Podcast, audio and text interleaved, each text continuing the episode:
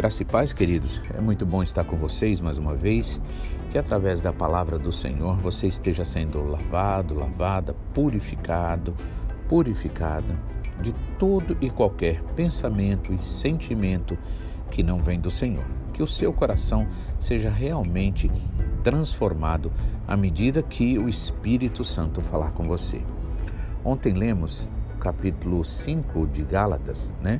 Os primeiros versículos quando Paulo fala da verdadeira liberdade que há em Cristo Jesus. E ele disse que para a liberdade, foi para a liberdade que Cristo nos libertou, ou seja, que a gente realmente não venha né, ignorar ou não venha né, colocar tropeços no trabalho de Jesus. Porque é necessário, como Paulo disse também, eu espero que eu não tenha corrido em vão.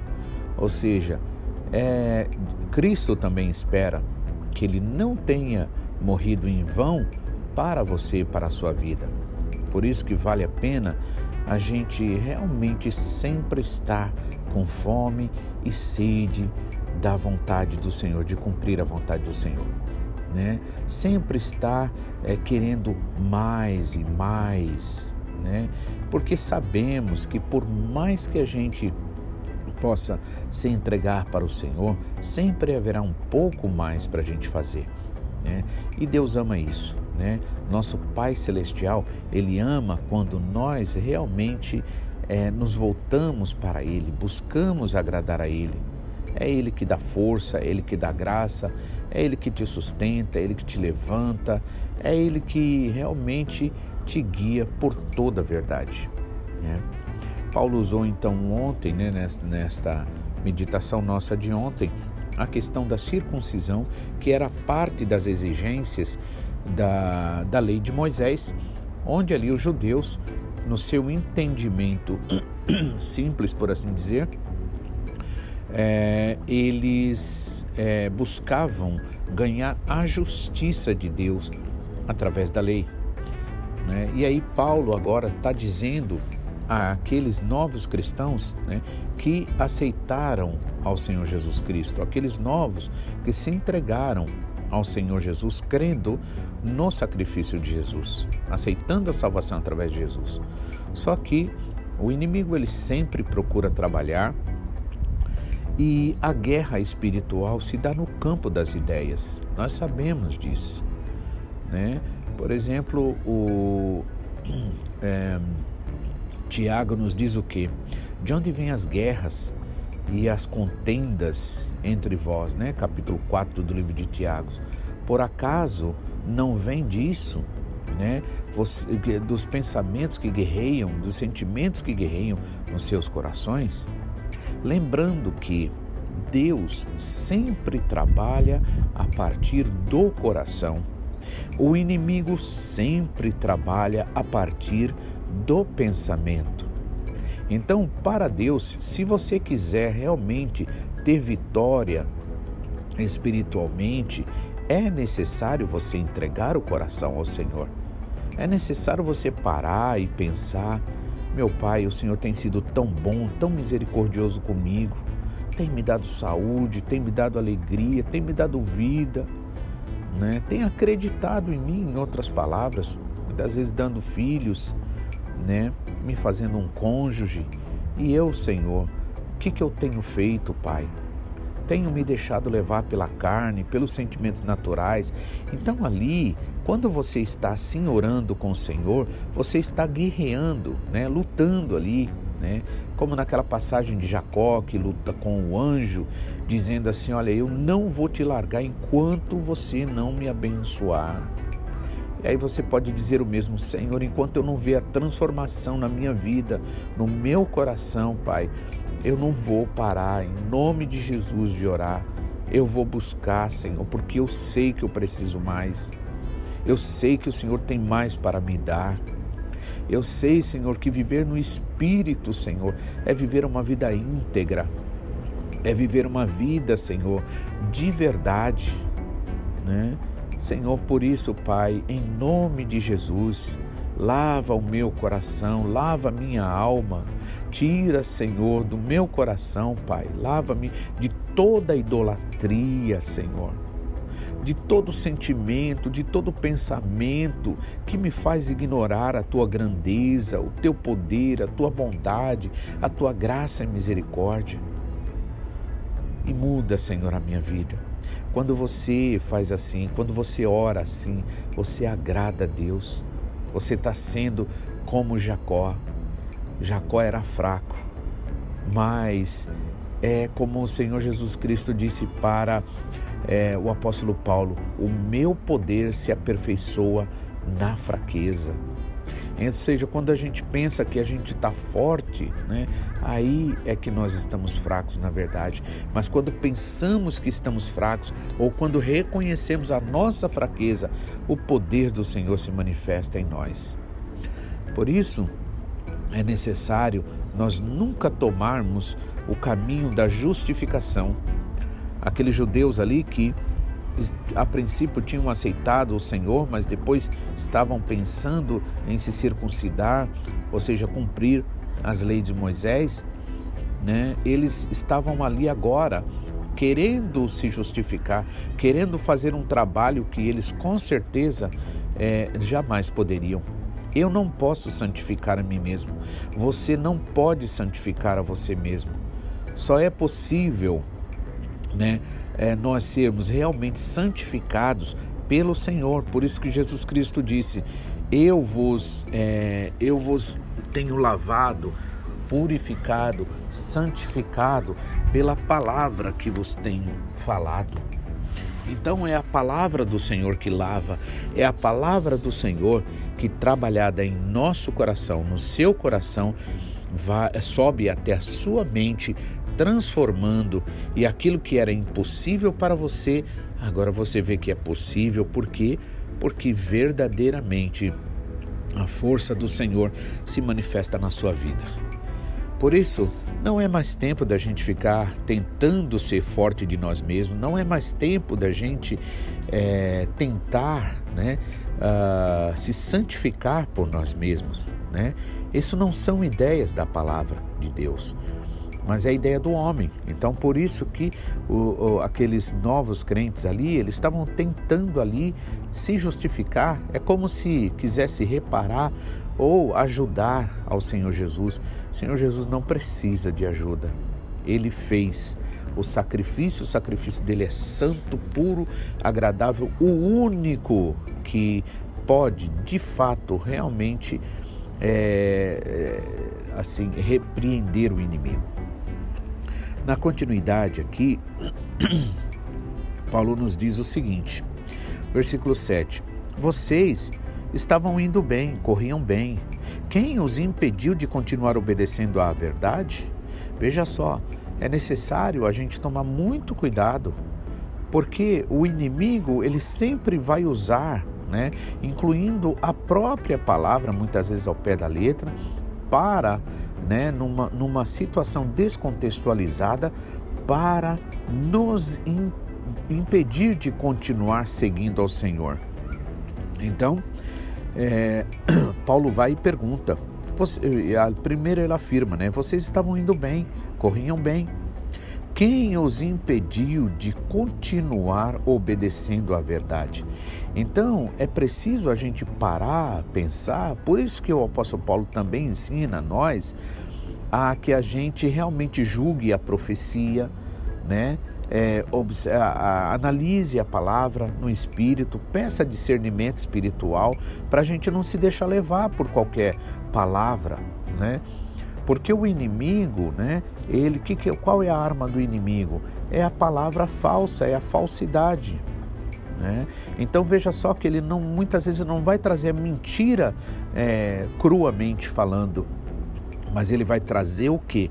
Ele vai trazer algo parecido, algo falso. Então, aqui é, Paulo falou, né? Quem os impediu? Então, também a palavra do Senhor diz, né? Jesus Cristo ali no capítulo 3 de Apocalipse, o Senhor vai e diz assim, né, para a igreja de Éfeso, né? é, lembra-te de onde caíste. Ou seja, é preciso a gente fazer um autoexame para ver a partir de onde eu comecei a esfriar na fé. Que tipo de ideia, que tipo de sentimento, né? que tipo de, de pensamento é, eu acatei no meu coração.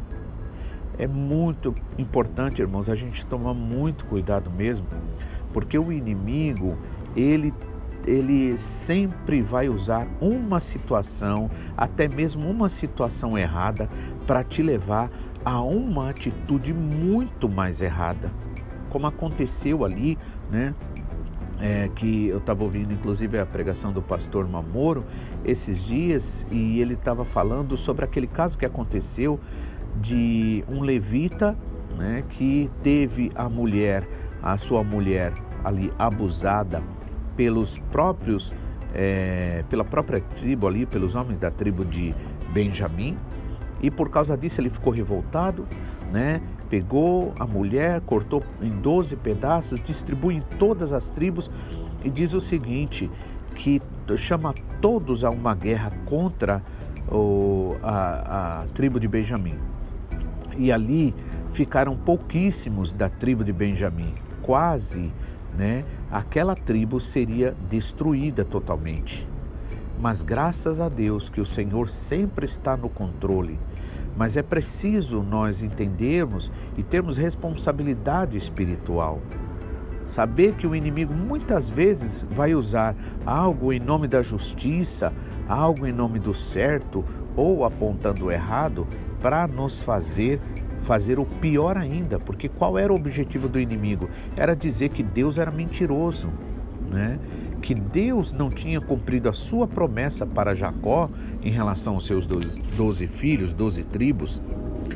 Então, quem os impediu de continuar obedecendo a palavra? Como está a sua vida espiritual? Como está o seu relacionamento com o Senhor?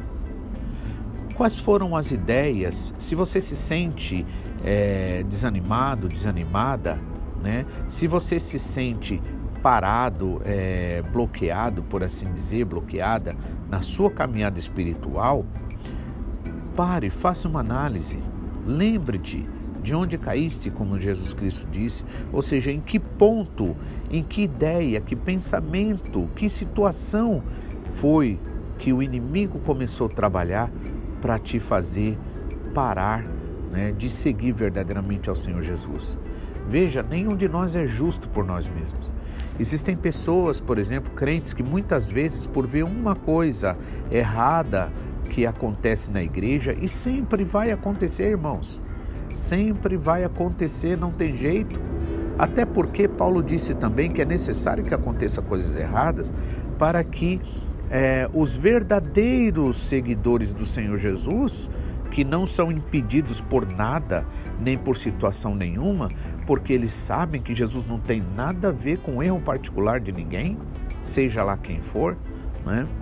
Então, até é necessário, Paulo disse, e vai acontecer, porque onde é que o inimigo vai querer atuar? Na igreja. Né? Eu estou lendo agora o livro de Jó, né? E a gente vê ali, né? Os filhos de Deus, ou seja, os anjos ali se reúnem ali, né? Para o Senhor e quem vem também, né? É um direito do inimigo, né? E Deus permite, porque Deus é justo, Deus é verdadeiro. Mas o problema não é onde o inimigo está. O problema é o se eu se eu dou ouvidos às ideias do inimigo.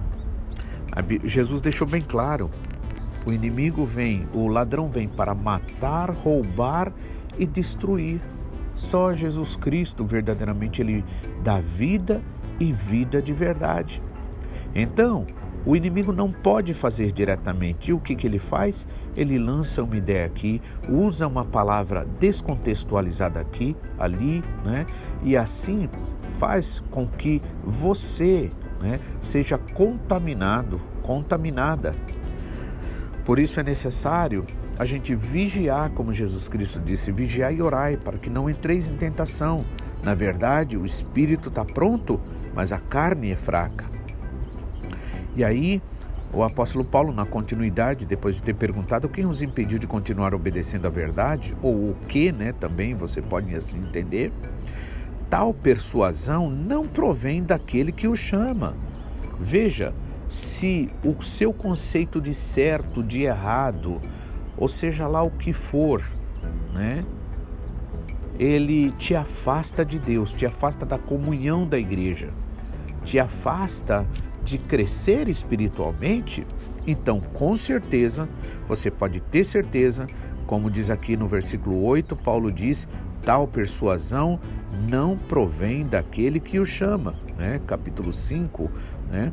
Versículo 8 tal persuasão não provém daquele que o chama, porque a obra do Senhor é para te limpar, é para te purificar, é para te santificar, como o Senhor Jesus Cristo, para que você ande como o Senhor Jesus Cristo andou, e não para te afastar.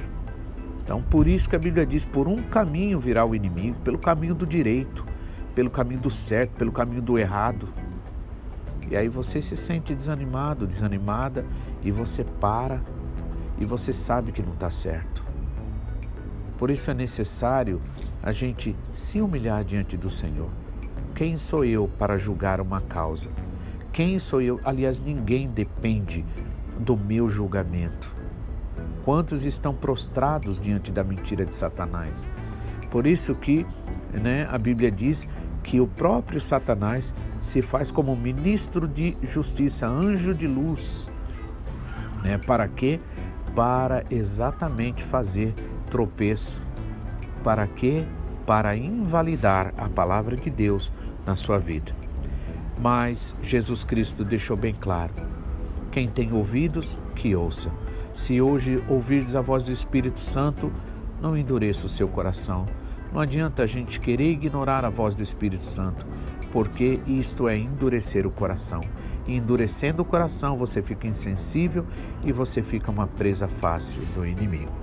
Por isso é necessário que, em nome de Jesus Cristo, se você se sentir caído, caída, que você se levante agora em nome de Jesus.